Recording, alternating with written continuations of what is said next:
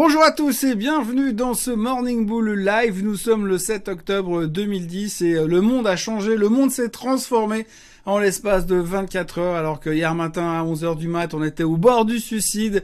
Euh, tous les indices étaient en train de casser à la baisse. Le CAC 40, le, DAX, le SMI avait une tronche absolument immonde. Le SMI a même cassé euh, le support de la moyenne mobile des 200 jours. C'était la fin du monde. Le ciel se couvrait. Les Dementors d'Harry Potter étaient en train de nous arriver dessus. Enfin bref, tout était très très moche. Et puis soudain, soudain, il s'est passé quelque chose.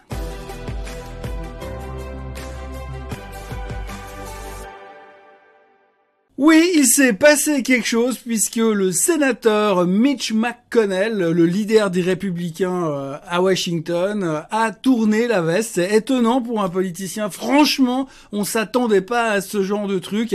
Et euh, il est revenu en disant, alors lui qui était clairement contre toute négociation et qui ne voulait pas entendre parler d'une hausse du plafond de la dette, eh bien, il est venu avec la main tendue et une proposition pour changer les choses. Donc, à partir de là,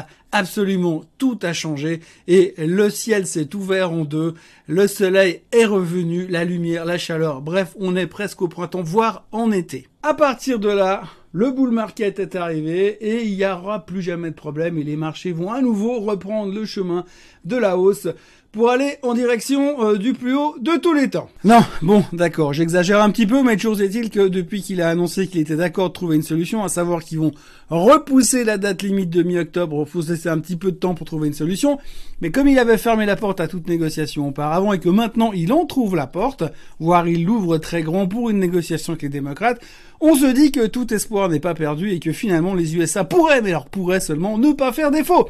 Donc à partir de là, pas besoin de vous faire un dessin. Bonne nouvelle, on a oublié tout le reste, on a oublié l'inflation, on a oublié euh, les problématiques avec la Chine, on a oublié la trade war qui est en train d'arriver derrière nous avec la Chine. Bon, c'est vrai que Biden a déclaré qu'il allait faire un sommet virtuel avec Xi Jinping, donc ça change tout. En plus de ça, on s'est rendu compte que les inventaires pétroliers étaient largement plus importants que ce qu'on craignait. Donc du coup, c'est une bonne nouvelle parce qu'on a des stocks. Il peut y avoir des tempêtes de neige pendant tout l'hiver, il n'y a plus de problème. Le pétrole a reperdu 4% dans la foulée hier. Donc, on calme nos peurs de l'inflation. On trouve une solution pour résoudre le problème du plafond de la dette, éventuellement peut-être. Pour l'instant, on n'a pas de défaut de la dette américaine. Euh, le Monsieur Powell est toujours le président de la Fed, donc il n'y a rien qu'à changer de ce côté-là. L'économie a l'air d'aller relativement bien. On verra avec les, euh, les chiffres de l'emploi demain qui seront publiés à 14h30 avec les 500 000 créations d'emplois attendues. Ça augmente tous les jours. Aujourd'hui, on aura encore les jobless claims à 14h30 pour nous dire comment ça a été sur cette semaine au niveau de l'emploi. Mais si tout ça va dans la bonne direction, on pourrait même peut-être envisager de ne pas trop paniquer sur le tapering à partir du mois de novembre. Et puis au pire, qu'est-ce que ça peut faire avec un pétrole qui baisse, une solution au niveau du plafond de la dette? Bref, tout peut aller pour le mieux dans le meilleur des mondes. Et d'ailleurs, quand on regarde les graphiques, alors là, c'est quasiment des cas d'école. Hein. ça fait deux ou trois jours qu'on merdouille, qu'on sait plus trop quoi faire. Mais hier, le Nasdaq, il s'est posé pile poil sur cette tendance haussière qu'on voit qui dure à peu près une année. Regardez le chart à l'instant. Vous voyez que sur un an, le Nasdaq a cette espèce de canal haussier. On est venu se poser pile poil dessus. Euh, le SOC se pose sur la moyenne mobile des 200 jours. Et même le SMI, qui est dans un commun profond depuis plusieurs jours, a tapé sa moyenne mobile des 200 jours et passé à travers c'est retourné pour clôturer quasiment au plus haut, ce qui est un signe extrêmement positif pour la suite euh, des aventures du SMI. On peut espérer qu'enfin la Suisse va se réveiller, peut-être. C'est vrai que depuis un moment, le SMI est complètement au fond du bac. Et donc, ça a l'air d'aller pour le mieux de ce côté-là. Et on a eu une journée de renversement de tendance assez spectaculaire. Et même mieux, ce matin, les futurs sont encore orientés à la hausse. Le Japon tente en rebond, timide, mais rebond quand même. Alors, Hong Kong explose à la hausse puisque tout à l'heure elle est pour le mieux dans le meilleur des mondes. La Chine est toujours en vacances, donc c'est pas trop un problème pour l'instant. On ne parle plus d'Evergrande.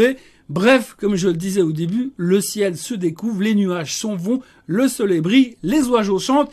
C'est le printemps. Bref, j'ai envie de vous dire, comme à chaque fois où je commence à tourner hyper bearish, ou où j'ai commencé à avoir très très peur de ce qui est en train de se passer, et eh ben comme d'habitude, on tourne la veste. Alors on parle plus du tout de crash, alors qu'il y a 48 heures en arrière, on parlait que de ça. Bref, on a eu un renversement de tendance assez spectaculaire. C'était un peu à prévoir qu'on nous trouve un deal sur le, côté du plafond de la dette. Euh, pour l'instant, rien n'est réglé, donc il euh, faudra voir encore. Pour l'instant, c'est euh, euh, buy the, the rumors and sell the news. On verra bien. Hein. Pour l'instant, on est toujours dans cette direction. On a l'air d'avoir retrouvé un minimum de confiance. Euh, il y a deux trois bonnes nouvelles. Euh, le pétrole s'est calmé à la hausse, les gens sont plutôt motivés. On revient s'intéresser à la tech. Si vous regardez un petit peu les articles dans les journaux aujourd'hui, tout le monde vient faire du stock picking sur les titres qui étaient un petit peu les vedettes d'il y a quelques mois, mais qui sont fait démonter de 25 ou 20% ces derniers mois, qui pourraient être des, des achats opportunistiques. On parle de boîtes comme Amazon, comme DocuSign, comme Microsoft, comme Apple par exemple. Tout ça semble aller bien dans la bonne direction, être revenu un petit peu euh, de leurs exagérations et semble prêt pour repartir à l'assaut. La prochaine étape, ce sera donc les chiffres de la semaine prochaine, puisqu'on va commencer avec la saison des résultats de plus en plus intensément à partir de la semaine prochaine. Donc là, on verra si on est plutôt en dessus des attentes ou en dessous des attentes. On va être rapidement fixé. C'est vrai qu'au début, on se disait les gens attendaient beaucoup trop, puis on a l'impression qu'après un ou deux profit warning, il y a eu pas mal de, révisions à la baisse et les gens sont un petit peu plus, plus prudents. Donc tout d'un coup, au miracle, il y a comme de l'espoir et puis euh, il y a moins d'effets gloomy day et dépressifs. À voir, pourvu que ça dure. Et puis alors, au-delà de tout ça, il y a la crypto-monnaie. Alors surtout le Bitcoin, c'est pas la crypto-monnaie, c'est le Bitcoin. Aujourd'hui, on a Monsieur George Soros qui a annoncé dans ces dernières heures qu'il avait acheté du Bitcoin. Donc forcément, euh, quand Monsieur George Soros dit qu'il a acheté du Bitcoin, eh bien le Bitcoin prend 9%. Et donc on se traite à 54 700 et des brouettes. Euh, ce matin, on est à 1h du matin, on traitait à 55 000 300. Euh, donc on a pété les résistances. Apparemment, les experts en analyse technique sur le Bitcoin disent qu'il y a encore un rallye de 20% à venir devant. Ce qui est assez intéressant, c'est que les monnaies, hein, le Dogecoin, euh, les machins un peu bizarres, mais pas forcément les protocoles comme l'Ether qui montent. C'est plutôt euh, les cryptos, les cryptocurrencies en fait qui sont tirés aujourd'hui. Si vous regardez la performance aujourd'hui, c'est clair, c'est le Bitcoin qui est le la valeur phare de la journée à cause de cette news de George Soros. C'est marrant parce que quand moi j'annonce les cryptos dans lesquelles j'ai investi, elles réagissent pas la même chose. Peut-être une question d'historique. Allez savoir. Bref, en résumé, le pétrole rebaisse à 76,62. Là où on était convaincu il y a encore trois jours qu'on allait à 100, à 79,50, tout le monde était super bullish. Et étonnamment, quand tout le monde te dit non, mais le pétrole, il peut aller plus qu'à 100, bam, il perd 4%. Grand classique de la finance. Le bitcoin explose et il veut plus s'arrêter. Il n'y a plus que les crypto-monnaies qui sont intéressantes. La tech semble de retour. Bref, on a l'impression qu'on nous a changé le marché globalement et c'était pas du tout la même journée qu'hier et euh, que enfin mercredi matin quand j'ai commencé cette euh, cette vidéo, j'avais l'impression que tout était foutu et puis tout d'un coup bah voilà, non ça a tourné quand même et ça va plutôt pas mal ce matin. On sent un regain d'optimisme qu'on n'avait plus vu depuis un petit moment.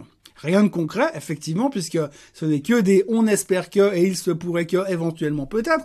Mais en tout cas, ça va nettement mieux que mercredi. On a une bonne chance de finir relativement bien la semaine. Et puis surtout avec ce report au niveau du plafond de la dette, ce qu'on peut espérer, c'est que finalement on va échapper à ce Black October. Comme je suis un peu à court d'idées du jour, euh, j'ai des gens qui commencent à m'envoyer des idées du jour par, par, par mail. C'est, c'est très sympa. D'ailleurs, euh, celle qu'on peut présenter aujourd'hui est plutôt intéressante.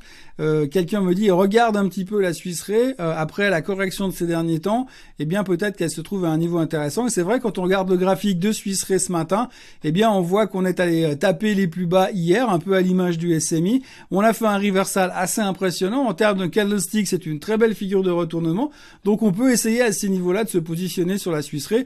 Alors la boîte, super boîte, dividende exceptionnel. Donc à ces niveaux-là, ça me paraît super intéressant effectivement de revenir se positionner.